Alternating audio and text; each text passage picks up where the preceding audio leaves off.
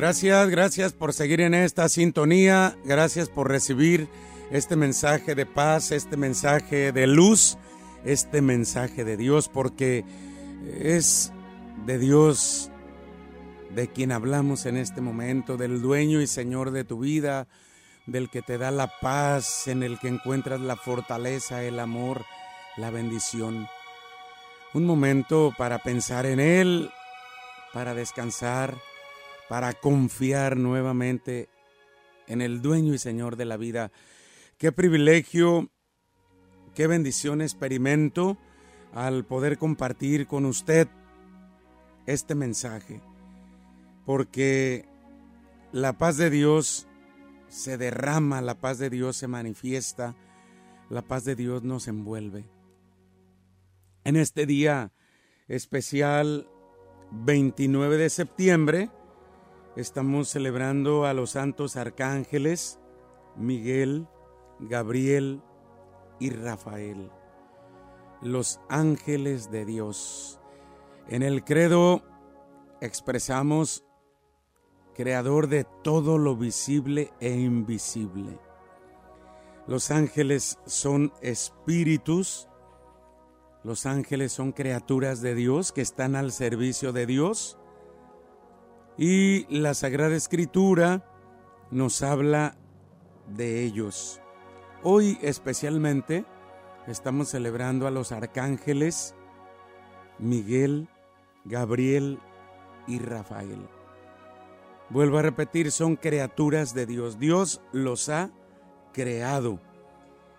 Eh, arcángel es el que tiene a su cargo otros ángeles. Es como un encargado de un ejército de ángeles.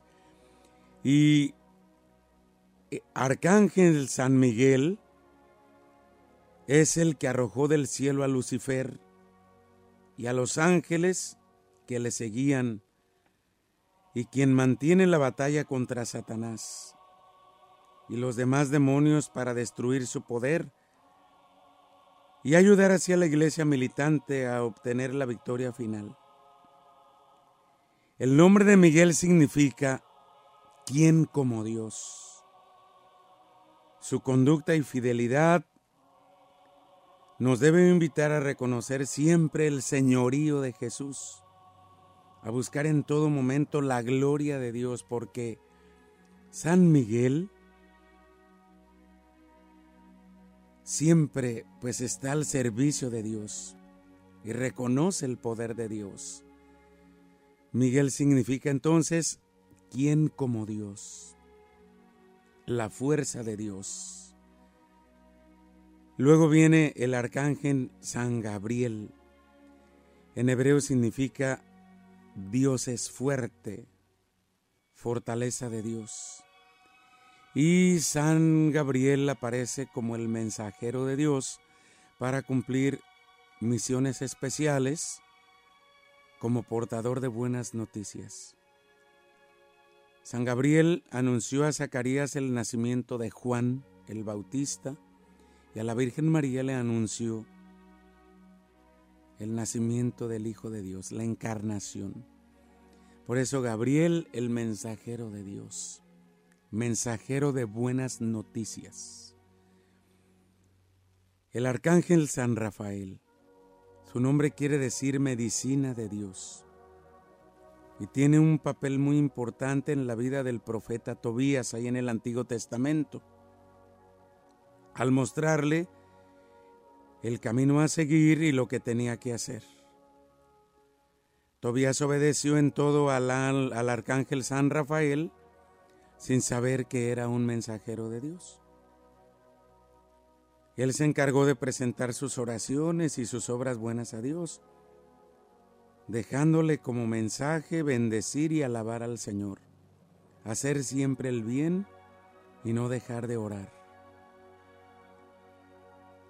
A San Rafael se le considera como el patrono de los viajeros, por haber guiado a Tobías en sus viajes es patrono también de los médicos de cuerpo y alma por las curaciones que realizó en Tobit y Sara. El padre y la esposa de Tobías. En toda la escritura encontramos muchos versículos, capítulos, donde se habla de los ángeles. Por eso la escritura es el testimonio de la existencia de los ángeles. Entonces, ahí está, por eso es que la iglesia venera a los ángeles. Y hoy el Evangelio que está tomado de Juan, que me llama mucho la atención, Juan 1.47, dice, en aquel tiempo cuando Jesús vio que Natanael se acercaba, dijo, este es un verdadero israelita en el que no hay doblez. Natanael le preguntó, ¿de dónde me conoces? Jesús le respondió, antes de que Felipe te llamara, te vi cuando estabas debajo de la higuera. Respondió Natanael, Maestro, tú eres el Hijo de Dios, tú eres el Rey de Israel. Jesús le contestó, Tú crees porque te he dicho que te he visto debajo de la higuera. Mayores cosas has de ver. Después añadió, Yo les aseguro que verán el cielo abierto y a los ángeles de Dios subir y bajar sobre el Hijo del Hombre. Palabra del Señor. Ah, esta palabra, el encuentro de nuestro Señor con Natanael. Qué encuentro tan hermoso, como llena de luz y de paz, de alegría, el corazón que Dios encuentra. Qué bendición poderse encontrarse con Dios y descansar en Él.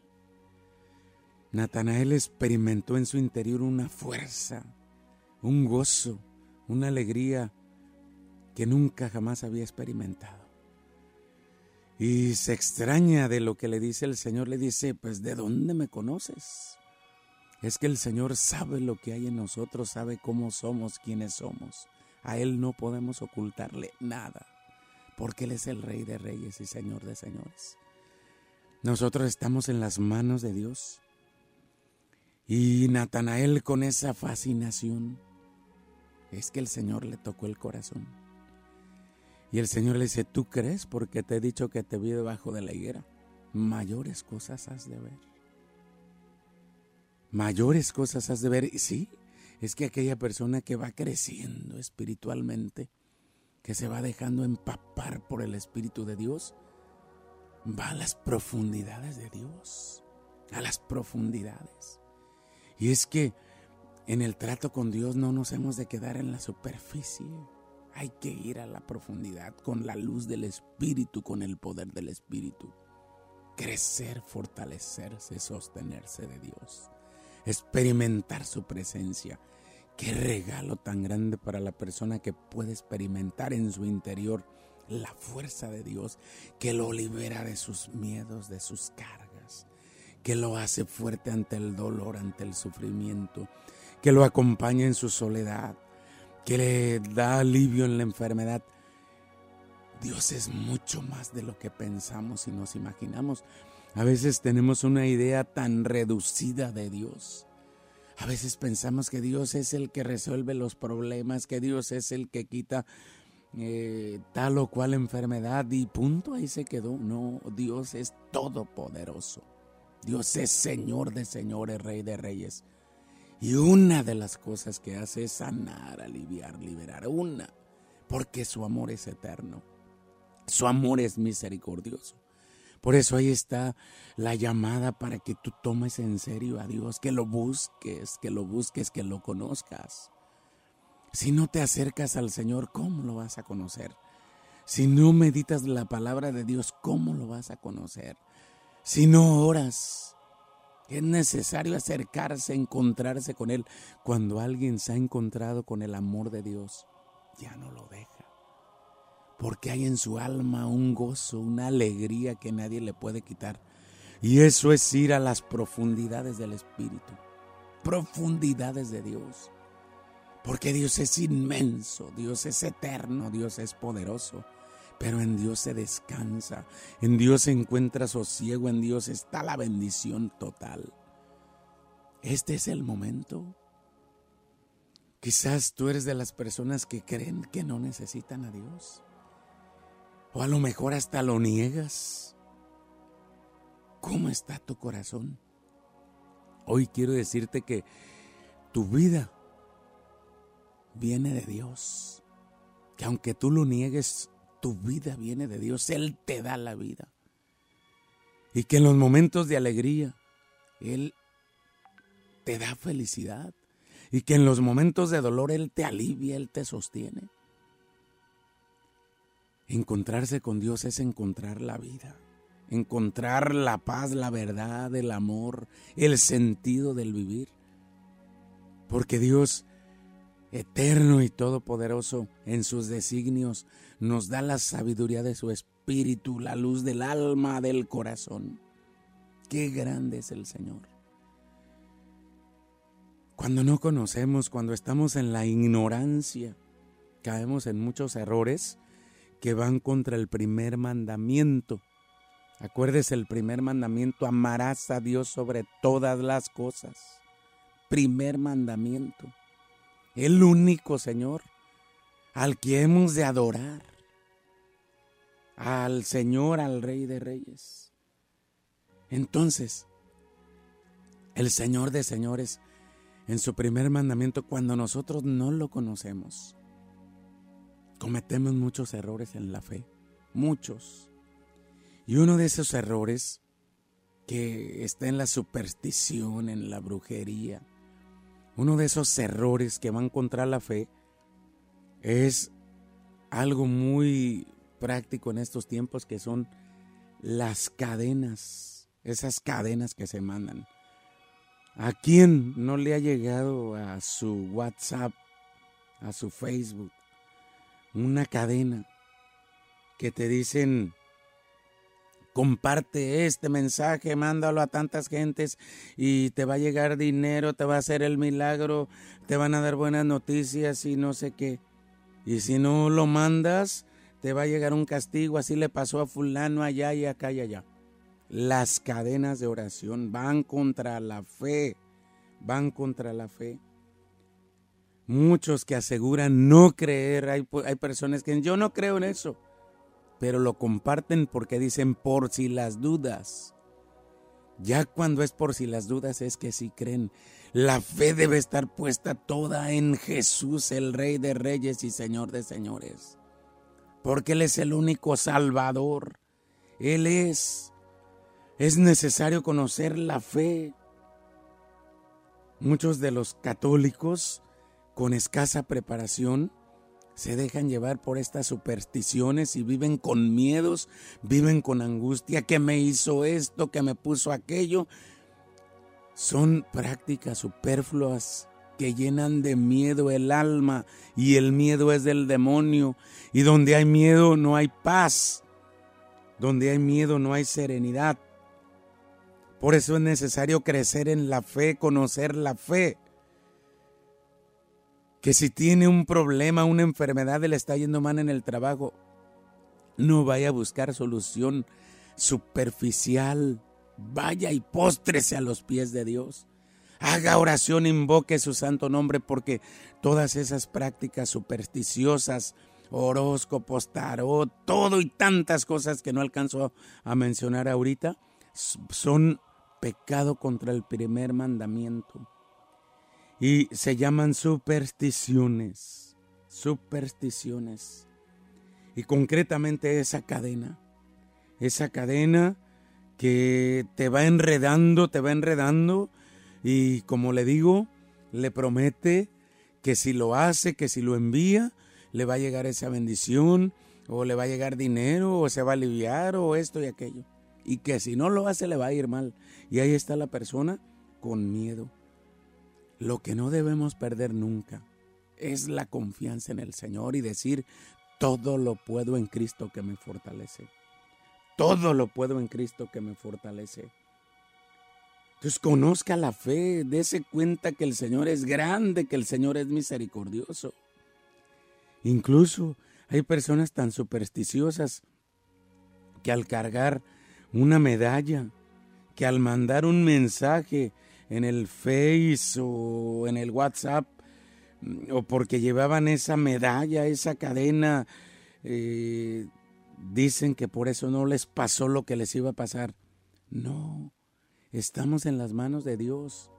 Y nuestra vida no depende de las cosas externas o las prácticas externas, que muchas veces se hacen sin conocimiento, se hacen con superstición.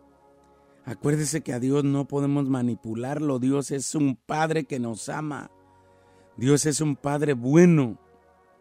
Porque una de las ofensas más graves que le hacemos al Señor es desconfiar de Él y poner nuestra confianza en las cosas o en las personas. Dice la palabra, maldito el hombre que confía en el hombre. Por eso cada vez que tú compartes una cadena, caes en pecado y haces que otros caigan en pecado. Comparta una oración, compártala, pero no con esa actitud supersticiosa de que te va a ir bien o te va a ir mal. No. Dios es misericordia, nos perdona, nos ayuda. Y de nosotros es confiar, confiar. Por eso hay que abandonarse en sus manos y pedir que nos ilumine, que nos ayude, que nos transforme que sea nuestra paz, que sea nuestra fortaleza el Señor. Ahora fíjese, ahora al celebrar a los santos ángeles, anda por ahí una práctica que recibir a siete arcángeles. Muchas personas me lo han preguntado y quiero decirle que esa no es una práctica buena. ¿Por qué? Porque la escritura nos habla solo de tres arcángeles, Miguel, Gabriel y Rafael. Esa práctica de recibir los ángeles y tienen todo un ritual, nació con la práctica de la nueva era, nueva New Age. Y a partir de una película que se llamaba Cadena de Favores. Y de ahí surgió esta práctica de recibir los ángeles y amiedan a la gente que los tiene que recibir, que tiene que hacer esto, que tiene que hacer aquello. Como le digo, la escritura solamente nos habla de tres arcángeles. Entonces no es católico, no es bueno, es una cadena de oración. No es bueno que la haga. No la haga, mejor es el rosario, mejor haga oración, vaya a misa, vaya a la hora santa. No se enganche en prácticas que le llegan de repente. A veces personas que parecen estar bien preparadas en la fe, no lo están. No lo están, no han conocido al Señor. Es necesario conocer al Señor y estar siempre fuertes en la fe. Siempre fuertes en la fe. Entonces, esas cadenas lo único que hacen es hacernos desconfiar. Desconfiar del poder de Dios, de su infinita bondad y misericordia. Por eso hay que conocer la fe, conocer la fe, conocer cómo el Señor siempre nos bendice siempre nos protege. Por eso le invito que cuando llegue una cosa y si no sabe, pregunte, pregunte qué es lo que es correcto para no caer en prácticas que a veces van en contra de Dios. Una cadena es una oración a un santo, a la Virgen María Jesús, o alguna advocación Pero el problema en esa cadena es que cae en superstición. Cae en superstición porque te dicen que mandes tal cantidad a tantas personas. Incluso a veces las dejan en las puertas de las casas o en el templo y la gente eh, se llena de miedo. Eh, hay una cadena por ahí que dice que el presidente de Brasil la hizo y se sacó la lotería. Y que otra persona la hizo y le pasó tal catástrofe. Dios no actúa así con nosotros. Te dicen que hay urgente, dicen, hay que rezar mil padres nuestros y esto. No, el trato con el Señor es de padre a hijo. Dios no puso condiciones a la hora de invitar a sus discípulos a orar. Lo único que nos pide es abrir el corazón, abrir el corazón, abandonarnos en las manos de Dios, porque Dios es grande. Si tú supieras qué bueno, qué grande es el Señor con nosotros que el Señor no está para castigarnos, el Señor no está para tratarnos mal, no. El Señor te ama, el Señor te bendice, el Señor te protege. Por eso abre tu corazón a su presencia. Haz oración. Cuando te lleguen estas cosas que no alcanzas a entender, pregunta, acércate a tu comunidad, pregúntale al sacerdote, al diácono, pregúntale a una persona que te dé una palabra correcta. Y cuando hables de Dios, después de haber hablado de Dios y te quedaste en paz, fue Dios el que estuvo allí en medio. Si al hablar de Dios te quedaste confundido o molesto, no fue Dios, fue la palabra humana. Y la palabra humana confunde. La palabra de Dios llena de paz. Haz la prueba. Y si en el corazón está la paz nuestra, entonces damos paz. No tenemos por qué vivir confundiendo a la gente, preocupando a la gente que te hicieron esto, que te aventaron aquello, que te van a hacer esto y que te va a suceder. No, nuestra vida está en las manos de Dios. Él es nuestro providente, Él es nuestra paz. Y hay que decirlo siempre, todo lo puedo en Cristo que me fortalece, porque Él es mi pastor y nada me faltará. Por eso ponga toda su confianza en el Señor y no viva con temores, no viva con angustias, no viva perdiendo el tiempo. Todos tenemos problemas, todos tenemos enfermedades, todos tenemos lágrimas en algún momento y muchos momentos de la vida. Pero Dios siempre nos acompaña. Así que ponga su confianza en el Señor porque dice la palabra, bendito el hombre que confía en el Señor. Será como un árbol plantado junto al río que nunca se marchitará. Así que pues ya usted sabe si confía en el Señor y vive en paz o sigue confiando en el mundo, en sus cosas y vive con miedo. Dios le bendiga. Le deseo un día lleno de paz, de luz y de amor. Muchas gracias por haber estado con nosotros y mi Madre Santísima le cubra con su manto.